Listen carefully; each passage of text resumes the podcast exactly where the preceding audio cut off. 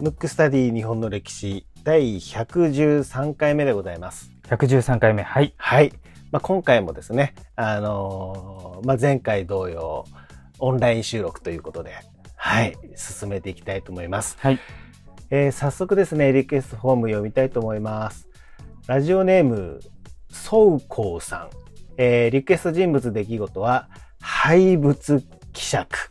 廃物希釈はい。はいこれもね、難しい字ですけども、はいえーメッセージですね。日本各地を旅すると、廃物希釈で取り壊された貴重な建物の記録に多く出会います。この動きはなぜ生まれたのか、未だに実感を持って理解できていません。お教えくださいと。なるほどシンプルですね、シンプルでございます。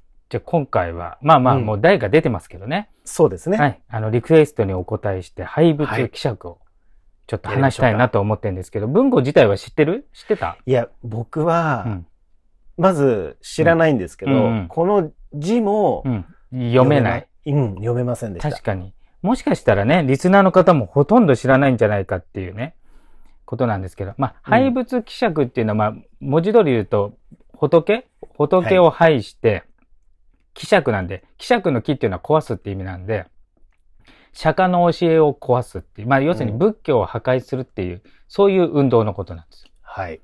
でこれはあのー主にうん。明治以降に起こりましたけれども実はまあちょいちょいあってでこれってね、他の国でもあるのよ。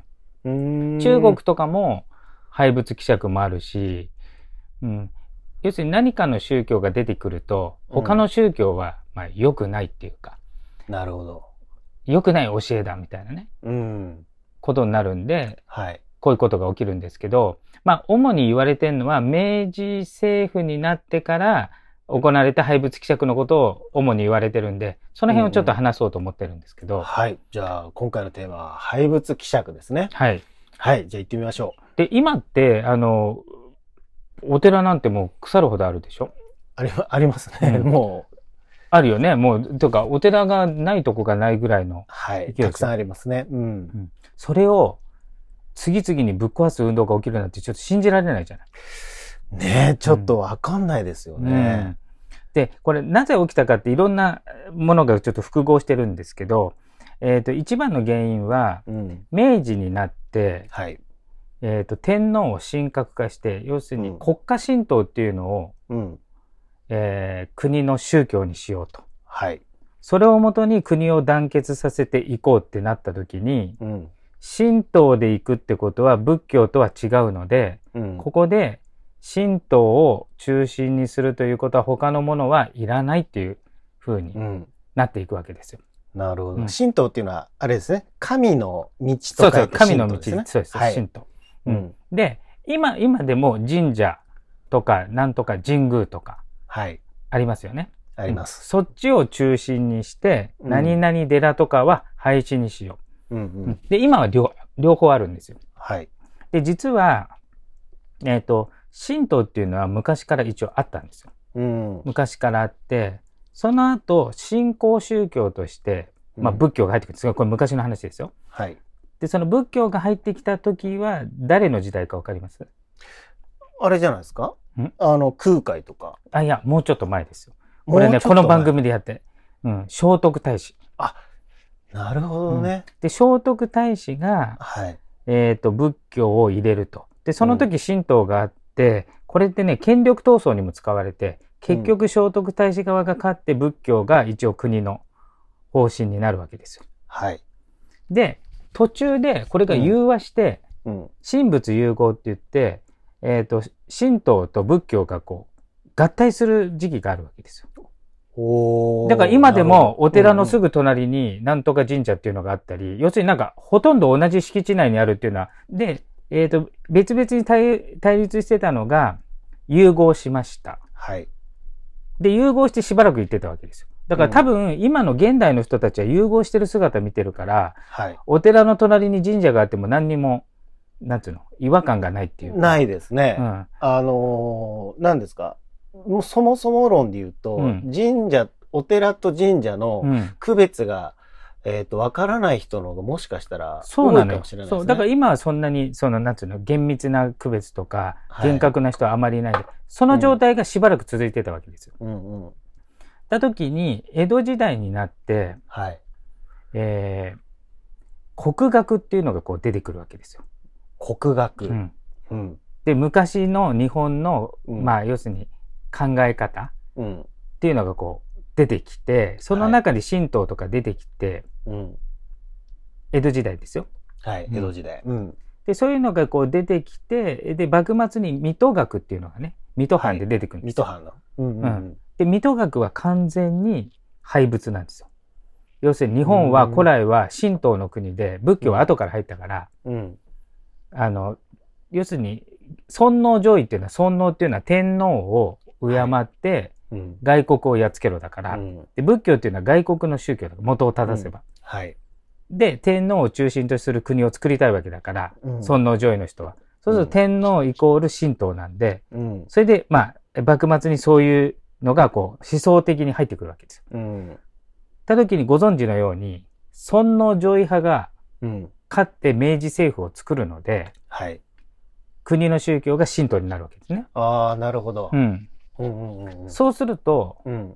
邪教なんでうん。ぶっ壊すっ ていうことになるわけですよ。この字のごとくですね。もねそうそうそうそう。じゃあ例えば今だってじゃあうんイスラム教の人たちは、うんキリスト教のな例えばなんていうんですかこう教会とかって作らないじゃない。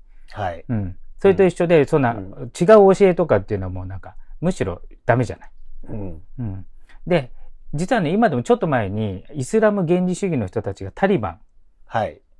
あの人たちがバーミヤン遺跡の世界遺産の昔の人が掘った石仏、でかい石仏うん。あれは邪教だからうん。爆破すると。うんうんうん。でも世界中の世界遺産を守りたい人はもうお金を渡すから絶対爆破すんなって言っても、うん。結局爆破したわけですよ。うん。あれと同じ。同じなんですね。同じで結局その当時は仏教が邪教で、うん神道が正しいからこんなのあっちゃダメじゃんってことでうん。日本中でぶっ壊しがあったわけですよ。うんはい。で結構いろんなとこあって例えば有名なので言うと興福寺っていうのが奈良にあるんですよ。はい。結構古いでだいぶ古い。えーとうん元を正せば藤原の鎌足っていう人がね、おーおーおーおー知ってますよ。うん藤原の鎌足っていうのは藤原氏の元祖でうんで当時は中富って言っててと後々に藤原姓をもらうと,、はい。えー、と昔で言うと大化の改新うん。今だと一子の乱はい。その夫人が作ったぐらい古いわけですようん。要するに天智天皇の時代で今ではもちろん国宝ですようん。がもう破壊されて、うん 仏像のほとんどが破壊されちゃったわけえ今残ってた国宝よはい。ほぼこそうですよね。だから国宝今の感覚では国宝だけど当時は、うん。野蛮な像うんぶっ壊してしまい、うんうんうん。思想って怖いですね。怖いい。怖いで一歩間違えると本当に怖い、そうですようんね。でさらに今では、えーとうん国宝になってる五重の塔と三重の塔もはい。売りに出されて25 円でしかもその売りに出されたのがうん。薪にどうですかっていう木がいっぱいありますよ、へー薪に使ってくださいっつって、ええ。でちゃんと要するに燃やすってことそう燃やす。すっていうだから、うんあの五重の塔がでかいからうんいっぱい木材手に入りますよだから買いませんかってなってたわけ、今国宝ですからはい。で買った人がうん。あのぶっ壊して薪にしようとしたんだけど、うん周りの人が火事でこう燃え移る可能性もあるからうん。ぶっ壊すの反対されてギリギリ残ったのうん。はい。だから今あるでも紙一重ですね。紙一重。で今あるもののうん。はもっと本当はあったわけうんほとんどがこの時代にもうボッコボコに壊されたわけうん。価値がないとみなされてるからうね、んううんんうんその当時はうん今では国宝だからうんもうお宝なんだけど当時はそういうことなんで、うんあとはね、もう一個ね、多分これ誰も知らないっていうか、僕も知らなかったの調べて。はい。あの、内山永久寺っていうお寺があったわけ。うん。まずね、内山永久寺っていうのは僕でも知らないんで、多分普通の人絶対知らないんだけど、はい。これね、廃仏希釈で最もダメージを受けて、うん。跡形もなくなくなったんで、今はねお、見る影もない。 まあもう完璧に、完璧に全部を壊された。うわーすごいな。でもね、それもし残ってたらどんぐらいかっていうと、はい。東大寺、奈良の東大寺、おあーの、大仏の、はい。あとさっき、今言ってた興福寺、はい。あと法隆寺、これ全部国宝ですよ。うんこ、れに次ぐうん第4のお寺だったわけ。うーん、じゃあ、もう、なんですか、歴史的価値としては、まあ。半端じゃないい。半端じゃないってことでうすんね。。だって、東大寺も興福寺も法隆寺も、うん。あの、なんていうか、国宝の中の国宝みたいなものですから、はい。さらに、に、あの、木造建築って、うん。ん長い間に残るってことは稀じゃない。その、うんぶっ壊す意図がなくても火事になっちゃったりするわけだから、うん。それが残ってたのに、ここでぶっ壊し、しかも跡形もなくぶっ壊されて、うんで、その、時ね、大きさとか、あとなんか綺麗さ、そのお寺の綺麗さで、西の日光って言われてたわけ。ええ豪華だったんですそかう、ね。豪華の、日光豪ってこと華ねの、そう、うん。大きい寺が今は跡形もなく消え形もてそれがほとんど薪になったり、うんあとね、そこねあのお経経典、はい。うん、あれはねあの紙ななんか包む紙にしてくれとかそれで出されちゃったりとか今今残ってたら国宝ですよ多分。うんううんうんうん んそれがなん、か、なんか包んでくださいみたいな。 今で言う。段段ボールみたいな、そね。うそうそう。段ボールの中そういうことのですねなんかちょっとね、紙が入ってるみた いな。ああいう扱いされて。いやー、ほんと、うんいや、すごいな。すごいですうね。ん、で明治政府を作った側のうん。薩摩と長州が中心になって作ったんで、はい薩摩が最も過激でうん。要するに新しい国を作った中心じゃない薩摩って、はい。だからその新しい国に忠実にならないといけないということで、うん。えー、と薩摩の国にあったで今でいう鹿児島県にあったうん、 1616のお寺が全部壊されたから、ええまず1616あったんですね。そうあったの。そ鹿れ児が島だ、薩摩だけで薩す、ね。摩だけで。で。それが全部なくして、そこにいた、えっ、と、お坊さんが全部原族って言って、坊さんを禁止されて、うん一般人にさせられてる。うーうんん。だからね、強烈なことなわけ。これ結構その、なんていうんですかね、前回ね、大久保さんやりましたけども、うんはいまあその時代っていうことですもんね。もうまさに、そうですよね。まさに。これで、え天皇を中心とする国に行くぞと。うん。で、あともう一つが、その神道を流行らせるっていうのと、もう一つ、江戸時代の制度を壊すっていう意味合いもあったわけ。うん、で、江戸時代って民衆の管理を実はね、自社奉行っていうとこが、うん、寺受け制度っていうので管理してたわけ。うーん。これはね、どういうことかっていうと、戸籍みたいなもので、はい。一般の庶民、農民とか町民とかって必ずどっかのお寺に所属しないといけないわけ。檀家にならないといけないわけ。全員。ななるほどね。そこで悪さしたら、そこの中の組織でこう、なんとかし処分するっていうか、うん要するに相互監視の中でみんなをこう、監視するための仕組みみたいな。うまいことできてたんですね。できてたの。だからそ要はれ、町町内会ってことですね。そうそうそうそう。それをお寺を中心にやって、一つはキリシタンを防止するため。はい。もう一つは民衆をうん自由にさせないというか管理させて、うんまあ、今でいうあ今ちょっと不完全ですけどマイナンバーとかではい。みんなに番号をつけて、まあ、うん、納税をきっちりさせるとか多分そういう意味合いで、うん。寺受け制度っていうのがあったんではい。でそれでガチガチに管理されてたんでちょっとね、うん寺に対する不満も溜まってたわけ民衆が。なるほど。そういう背景もあるってことですね。その背景。景プラス神道をやるから、あのうん仏教はダメだよっていうことはあまあ煽ったのかな、そういうので結局民衆も後押ししてうん、ひたすら破壊したわけ。だからほ今のお寺がそのでかい寺が残ってるのは奇跡なのよ。奇跡なんですね。うんぶっ壊されてもおかしくないから。そうですようね、んなんかひたすら破壊っていうとね、その、おいおいおいっていう感じですけども、うんなんかそういう背景を聞くと、うんまたちょっと見方が、見え方が違いますね。そうだ。ね要するに江戸時代から明治になるっていうこ時に、うん制度そのものをやっぱ革命ですから変えないといけないという一環なんですよ。うん。 うん。でねそういった中でね、まあ、こっからが文豪が好きそうなゾーンなんですけど、まだあったんですね。あったんですよ。あったんですね。はい。これで散々ぶっ壊すわけじゃん。まあ、うんお寺そのものとお寺の中に入ってるうん宝物、要するに仏像とか、うんはい絵とか、うん。全部壊される。で、要するに燃やされる。うん。その中で、うん文語が大好きな、お雇い外国人。ああ、ここで出てくるんですね。出てくるの。うん親とい外国人のフェノロサっていうのが、うん人が、うん日本の文化は素晴らしいと。うんで、ボコボコぶっ壊されて燃やされてるから、うんもう片っ端から買ったり集めて、この人が集めたわけ。うんそれでだいぶ救われたわけ。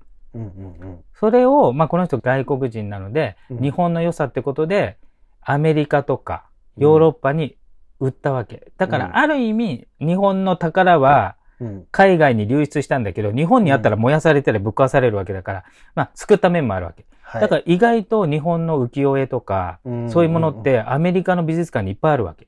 うんうんうん日本の美術館にあんまなかったりするわけ。はいそれはフェノロサが日本の美術に価値があると。うで、んその弟子の岡倉天心っていううん日本人も一緒になってそれを文化を守ったわけ。うんだからギリギリで国宝で残ってるのは結構あるわけ。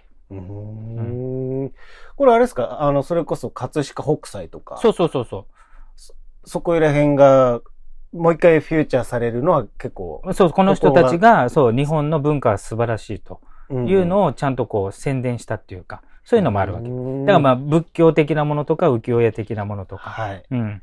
へだえで、当時ははい欧米列強に追いつけたから、日本的なものよりも、うんヨーロッパ、アメリカ的なものの方が、要するに黒船をもうい作った方が、要するに日本は遅れてるっていう感覚だから、うんそっちに行こうとしてた時に、いや、うん日本の文化は素晴らしいよって言って、守る人たち、まあ少数ですけどね、うんうんいたわけですよ。うんうんそのうちの一人がフェノローサで、その弟子の岡倉天使。で、この人が、うんえっ、と、東京の美術学校かなんか作って、その美術をこう、保護して発展させるってことをしたわけです。うーんなんかこうストーリーがあるわけですねそう、だから日本の宝を日本人は壊しながら、うん外国人であるフェノローサが守ったと。うーんいやーなんか面白いなと思うと同時に、うんそれこそ今の話聞いてるとなんか戦後の日本とかね、うんうんうん。あの、それこそもしかしたら今もそうかもしれないですけど。本当にそう。うんなんか、常にそういう状況になるんですね、日本ってね。うんなんか。そうそう。ね。だから、うんどうしても新しいものの方が価値がありそうだけど、うん古いものにちゃんと価値を与えるっていうことも、うんまあ大事な要素であると思うんですね。なるほどですね。じゃあ、大きなその流れの一つ、一つっていうんですこれ、制度なんですかね廃物希釈っていうのは。えっ、と、運動ですね。運動なんだ。うん。うんだから制度、じゃなくて、うん。えっ、と、なんかそういう動きがこう出ちゃったみたいな。うんうんうんうんうんうん。じゃあ、あれですね今で言うともう自粛警察みたいなもんですそうね。そうそう。自粛自体はうんみんな政府が呼びかけてたけど、そんな厳密になんかうん自粛しないやつを叩くなんていうのは自然発生的に起きちゃったわけじゃない。はい。うんで、どんどん過激になっていくわけじゃない。うんうんうんうんそれでもう仏教あのお寺ごとぶっ壊しちゃうみたいな、す全ての、の仏像をぶっ壊しちゃうみたいな、そういう方向になっちゃったわけ。あーいやまあそれをね後押しした政府とかももしかしたらあったかもしれないですけどもそうそうそうねでもなんか今の感覚で言うとちょっともったいないなってうね、もったいない。だからあの時に、うんだってね、100何、え150年ぐらいまではあったものが、ずっとね、1000年ぐらいずっと守られてるものが、そうそうですよねそのわずか数年でぶっ壊されちゃうわけだから、うんもったいないわけでもっすよ。たいないですよね、うんなんかその廃物希釈がされる前のなんか地図とかって残ってないんですかねうん、でもね、やっぱ全部はちょっと把握でき、だってそれ自体も壊されてるわけだからね。あそっかうん何個かはもちろんあるとは思うんだけど、ううんん、だから全部は壊されなかった結局うんうは、んうんけどあれがもし長引いてたら全滅してた可能性もあるわけ。うーんなんか、本当に光と影みたいなね。そうなんそうですね。やっあぱりまかすね革命なんで、うんいい面も悪い面もありますからうーね。んいやー、なるほど。はい。廃物希釈、はいこんな感じですかね。そうです今回は。はい。ということで、えー今回のテーマはですね、廃物希釈でした。むくむくラジオだべむくむくラジオだべむくむくラジオだべ